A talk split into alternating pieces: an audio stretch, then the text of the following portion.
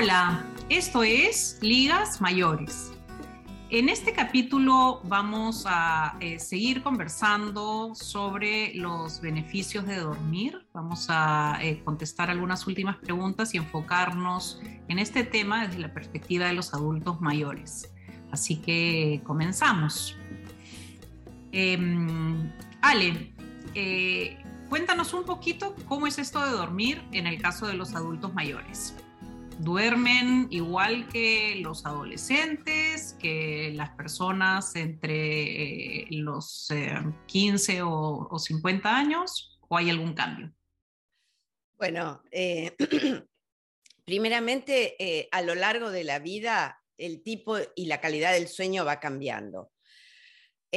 muchos adultos mayores piensan que ellos, por ser mayores, necesitan descansar o dormir menos, y esto es un mito en realidad los adultos mayores necesitan dormir exactamente la misma eh, cantidad de horas que eh, adultos más jóvenes, es decir, de siete horas hacia arriba. Pero muchas veces los adultos mayores no logran eh, poder dormir esa necesaria cantidad de horas. Y es por diferentes razones. ¿Cuáles son esas razones por las cuales eh, no llegarían a dormir esas siete horas u ocho horas eh, recomendadas? Una de las más frecuentes eh, razones por las cuales el sueño, el descanso se discontinúa son los frecuentes viajes al baño que tienen los adultos mayores. es muy común que necesiten utilizar el baño una, dos, hasta tres o más veces por noche. Esto produce una gran fragmentación del sueño. No logran descansar en forma continuada durante la noche. Muchas veces al regresar a la cama tienen dificultad para volver a conciliar el sueño, con lo cual pasan varias horas despiertos durante la noche.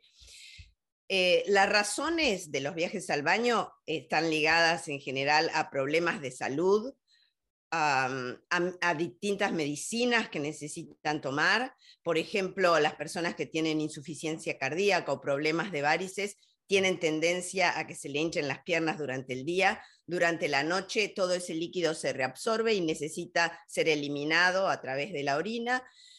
Esa es una de las razones principales. Después en los varones también eh, los problemas en la próstata, la hiperplasia prostática es también una de las razones de las frecuentes este, micciones eh, más seguidas. También medicinas como los diuréticos pueden eh, aumentar la cantidad de micciones durante la noche. ¿Y en qué consisten o qué pasa con las apneas durante el sueño? Bueno, las apneas durante el sueño también son un motivo muy, muy importante de eh, deterioro en el descanso y en el sueño. Eh, las apneas, eh, digamos, cuando dormimos y también durante el día, nuestra respiración es regular. Inspiramos, sacamos el aire con un cierto ritmo. Una apnea es cuando alguien deja de respirar por unos cuantos segundos y a continuación comienza a respirar eh, como agitadamente. Esto generalmente ocurre porque se relajan los músculos de la garganta y obstruyen el paso del aire este, hacia los pulmones.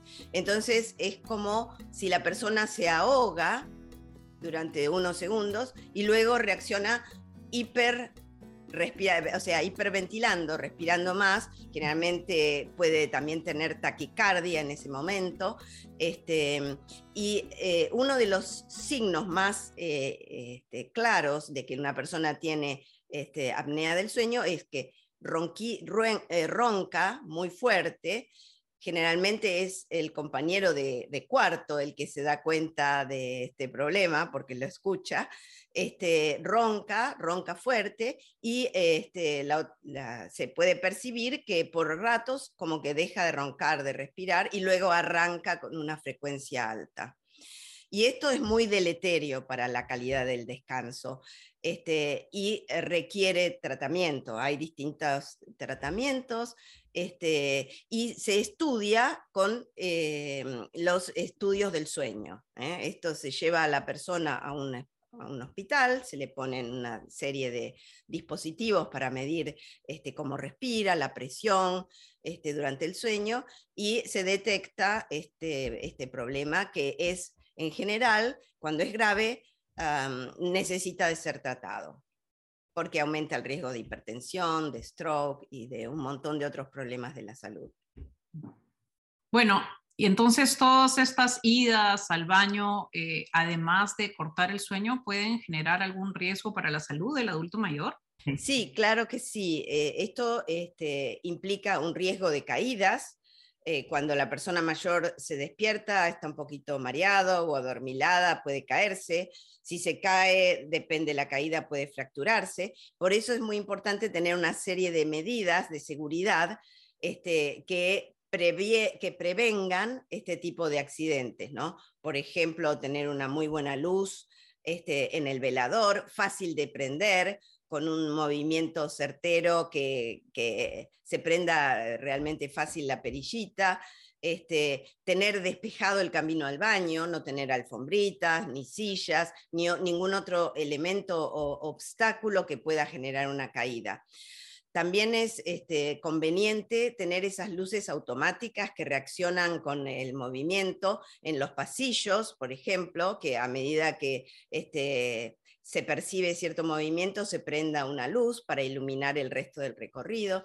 Este, y bueno, son cosas que eh, de alguna manera van a em, facilitar este viaje al baño, ¿no? Bueno, y otro tema no médico, pero bien importante que hemos leído en el libro, tiene que ver con eh, no tomar tanto líquido si es que sabemos que vamos a ir al baño, no tomar ya tanto líquido en la noche. ¿No? Claro, sí, eso es también una muy buena, muy, buen consejo. Después de las 6, 7 de la tarde, no tomar exceso de líquidos, seguro. Em, otra de las razones, esto, bueno, es, eh, digamos, las idas al baño es la principal causa de fragmentación en el sueño. Otro de los problemas este, asociados a la edad de los adultos mayores es eh, que el ritmo circadiano, que es este ritmo de sueño y vigilia relacionado a las horas de luz y oscuridad, está corrido hacia más temprano. Entonces, los adultos mayores ya eh, a eso de las 6, 7 de la tarde empiezan a sentirse cansados y con sueño, y también se despiertan muy temprano.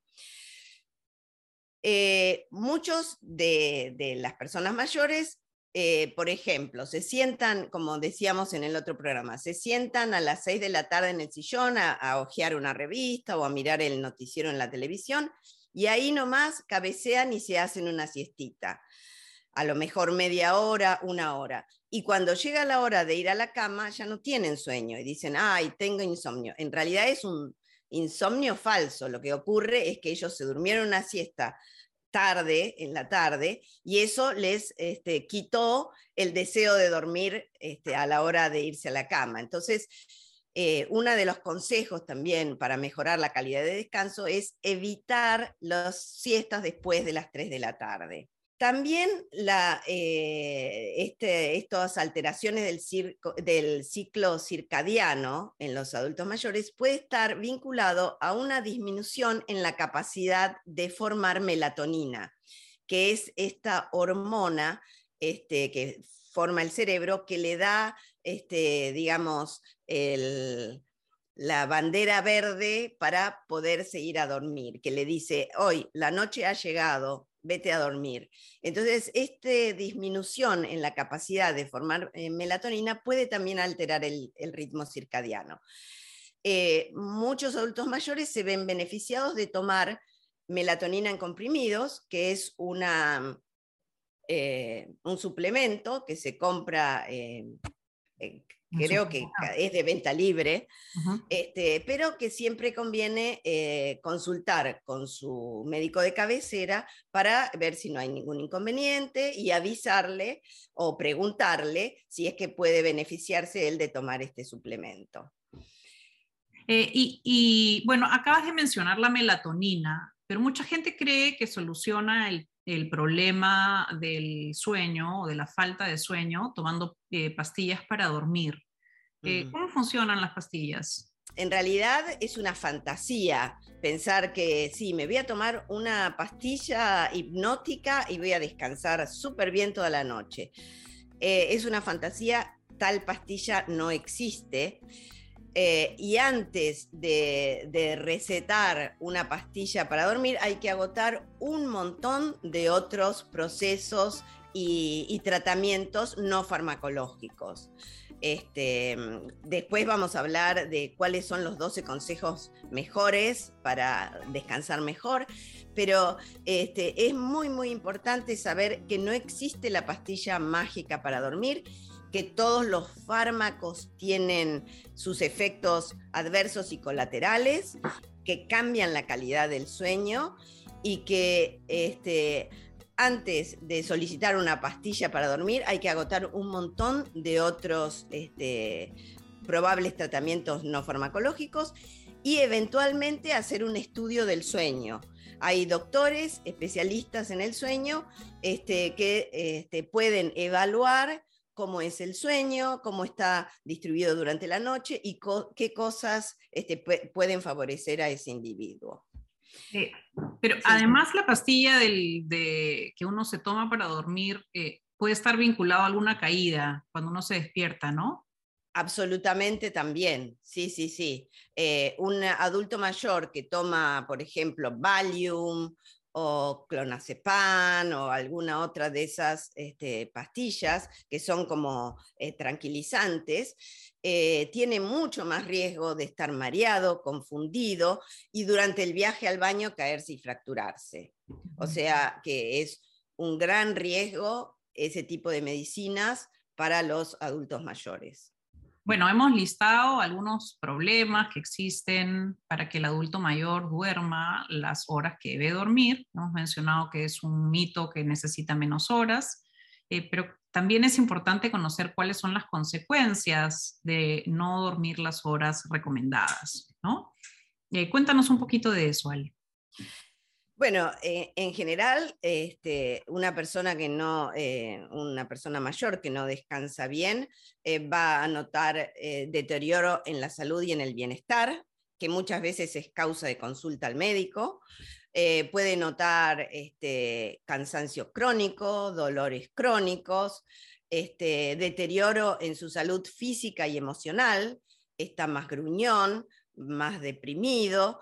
Em, puede notar trastornos de la memoria, como vimos ya que la memoria está tan vinculada al buen descanso.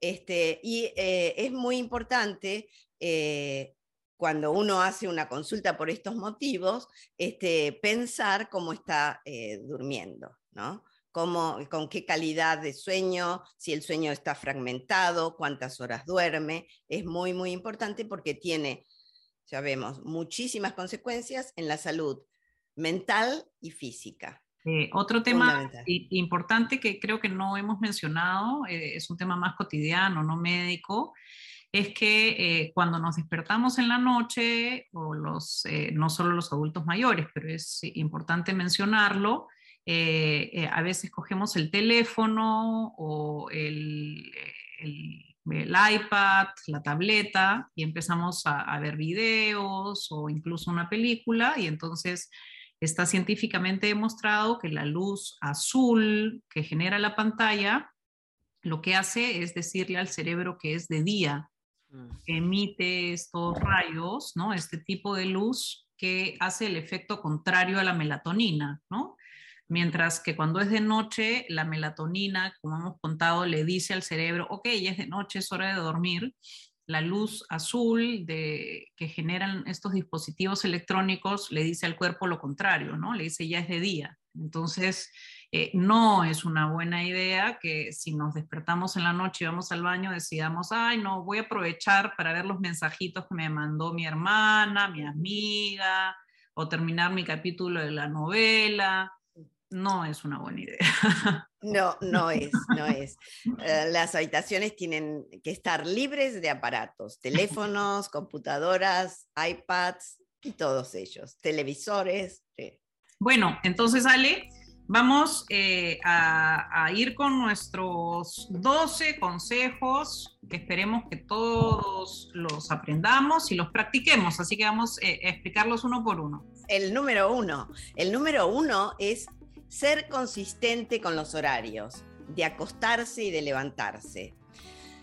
Los humanos somos animales de hábito. Entonces, hacer un hábito eh, constante de hora de acostarse y hora de levantarse es muy importante porque ayuda a regular el ritmo circadiano y ah, la calidad del descanso. Creo que es el principal consejo. Eh, si una persona un día se levanta a las 12 del mediodía, otro día se acuesta a las 3 de la mañana, otro día a las 6 de la tarde, es la mejor receta para alterar el descanso. Entonces, consistencia en los horarios es el punto número uno. Pero, eh, Ale, ¿y cómo encaja esto con los búhos y las alondras que habíamos mencionado antes, no? Este, porque de repente ya uno retirado, el adulto mayor, es la oportunidad perfecta para no eh, tener que depender del horario de trabajo, para despertarse y acostarse, sino acomodar sus horas de sueño a su propio, eh, ciclo, ¿no? Claro, y está bien, eh, pero tiene que ser consistente con el ciclo que elige. A lo mejor elige un ciclo de acostarse a las 12 y levantarse a las 8, que está bien, o puede ser que quiera acostarse a las 10 y levantarse a las 6 mientras él sea consistente y respete los horarios, él va a tener un, buen ritmo y una buena cantidad de horas de descanso. Bueno, el consejo número dos eh, es hacer ejercicio. Eh, es súper bueno para la salud, lo hemos mencionado en otros programas, pero no se debe hacer ejercicio de noche. Eh, porque el cuerpo queda agitado, estamos, nuestro cuerpo reconoce un nivel de actividad y entonces para poder dormir nuestro cuerpo tiene que llegar realmente tranquilo a la cama. Entonces, si vamos a hacer ejercicio, es preferible eh, hacerlo en la mañana o cuando haya luz del sol. Además, por lo que vamos a explicar eh, eh, en otro de los consejos, es que para poder dormir bien, también es recomendable estar expuesto a la luz del sol. Entonces podemos juntar de repente dos consejos en uno, ¿no? Eh, em, porque otro de los consejos que, menciona el libro es que es recomendable estar expuesto a la luz del sol por lo menos 30 minutos al día. Entonces, de repente podemos eh, combinar los 30 minutos de ejercicio con los 30 minutos de exposición al sol en el día el cuerpo reconoce que hay, luz solar de tal manera que cuando llega la noche la melatonina funciona y dice, ah, bueno, ahora sí es de noche, ya reconoció mi cuerpo el momento en el que era de día y entonces empiezo realmente a tener un sueño sano y consistente. Así que he dado en realidad dos consejos en uno, ¿no? Claro, claro. Este, importante terminar, eh, tomar este, al menos 30 minutos de luz 30 eh, minutos de actividad física y eh, hacer esa actividad física al menos dos o tres horas antes de irse a la cama. Porque la actividad física despierta en realidad. Cuando uno hace gimnasia está más despierto, porque el cuerpo forma un montón de endorfinas y sustancias que te despiertan. Entonces, hay que hacer la actividad física, pero terminarla tres horas antes de irse a la cama. Muy bien. Luego, evitar la cafeína, la nicotina, las bebidas energizantes, el chocolate, después de las 3 de la tarde, porque como dijimos, todas estas sustancias son despertadoras eh, y al cuerpo le toma varias horas poderlas remover este, del organismo. Entonces, eh, no, no tenemos que recibir este tipo de sustancias después de las 3 de la tarde. Otra bebida que debemos de evitar eh, es el alcohol, ¿no? Mucha gente piensa, uy, me tomo una botella de vino y duermo, pero como Ángela y no me despierta nadie. Eh, y en realidad el efecto es eh, el contrario, ¿no?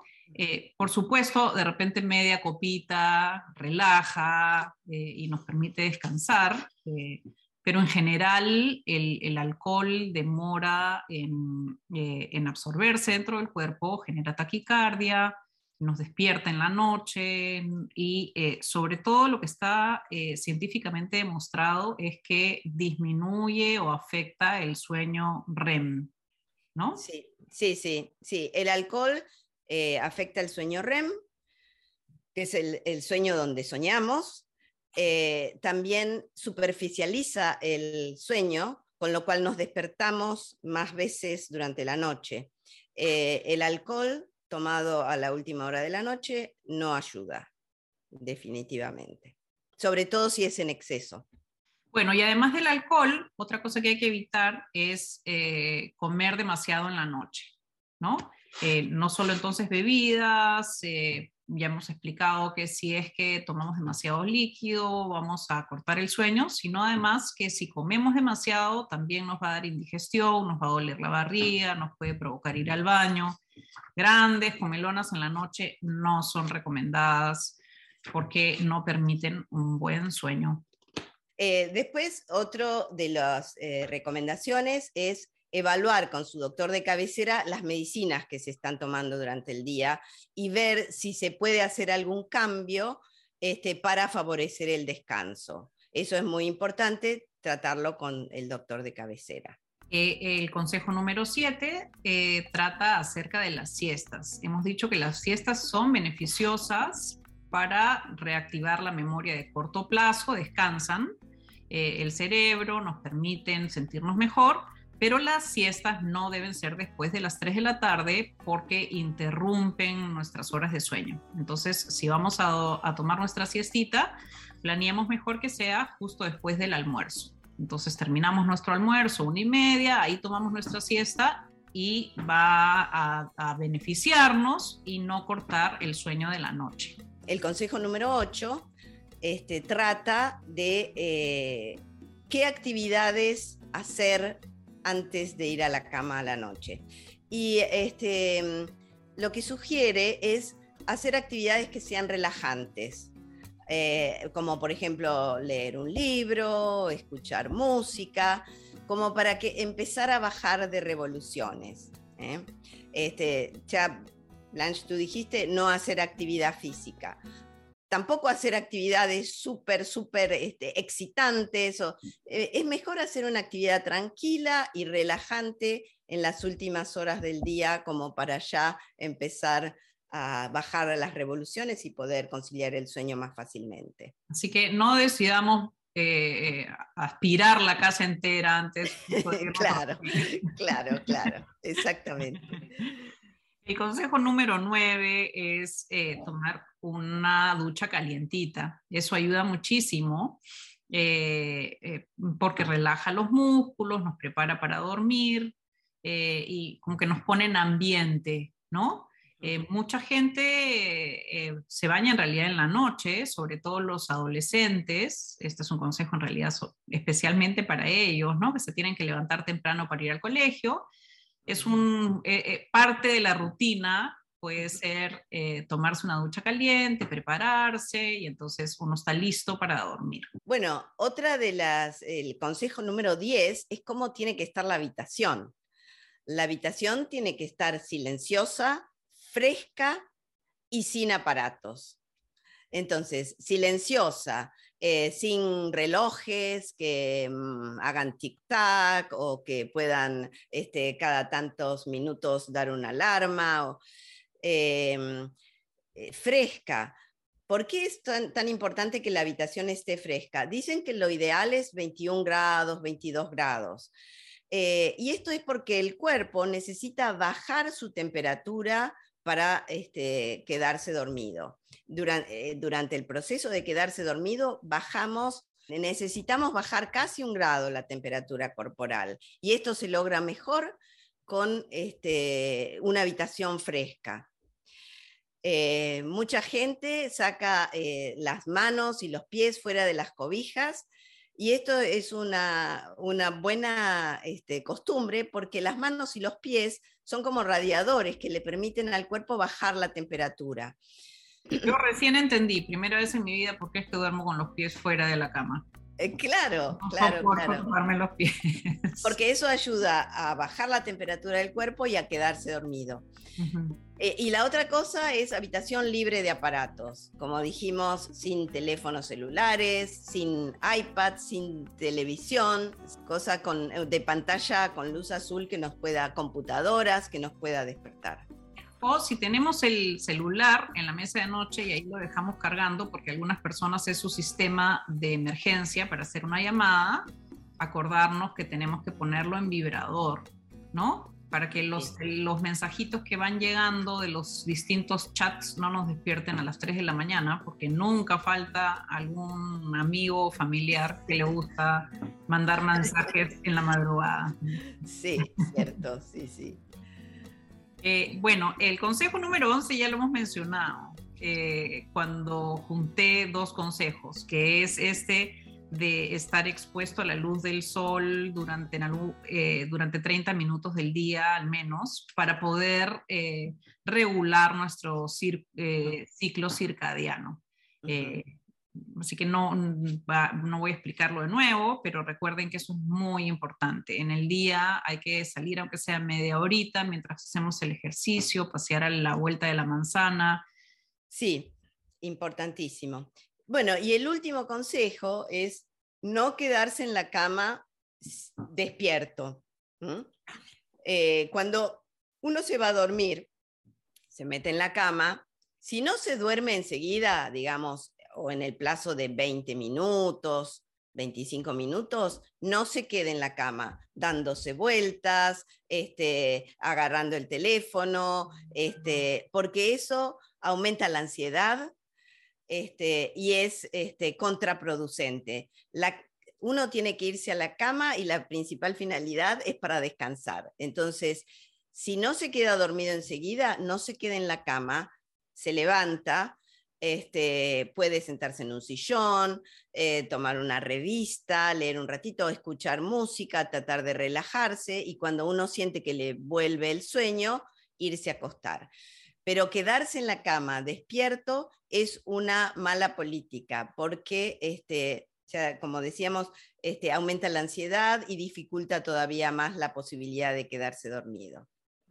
y, y, si eso sucede a medianoche, que uno se despierta y no se puede dormir después del baño, se aplica lo mismo, ¿no es cierto?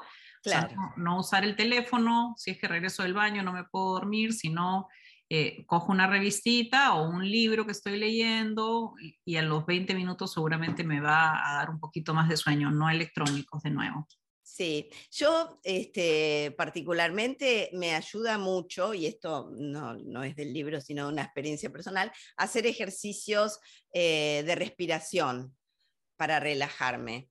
Eh, es, a mí me da muchísimo resultado, es inspirar con el estómago y eh, expirar, o sea, sacar el aire en forma lenta, tratar de eh, realizarlo varias veces y como poner la mente en blanco, bajando de revoluciones. Este, a mí me da muchísimo este, buen resultado. Ejercicios de respiración y relajación durante la noche. Súper buen consejo. Bueno, queridos eh, señores, señoras, amigos, todos, gracias por escucharnos. Esperamos que podamos todos seguir estos 12 consejos para mejorar nuestro sueño y así mejorar nuestro bienestar. gracias por escucharnos. Bárbaro.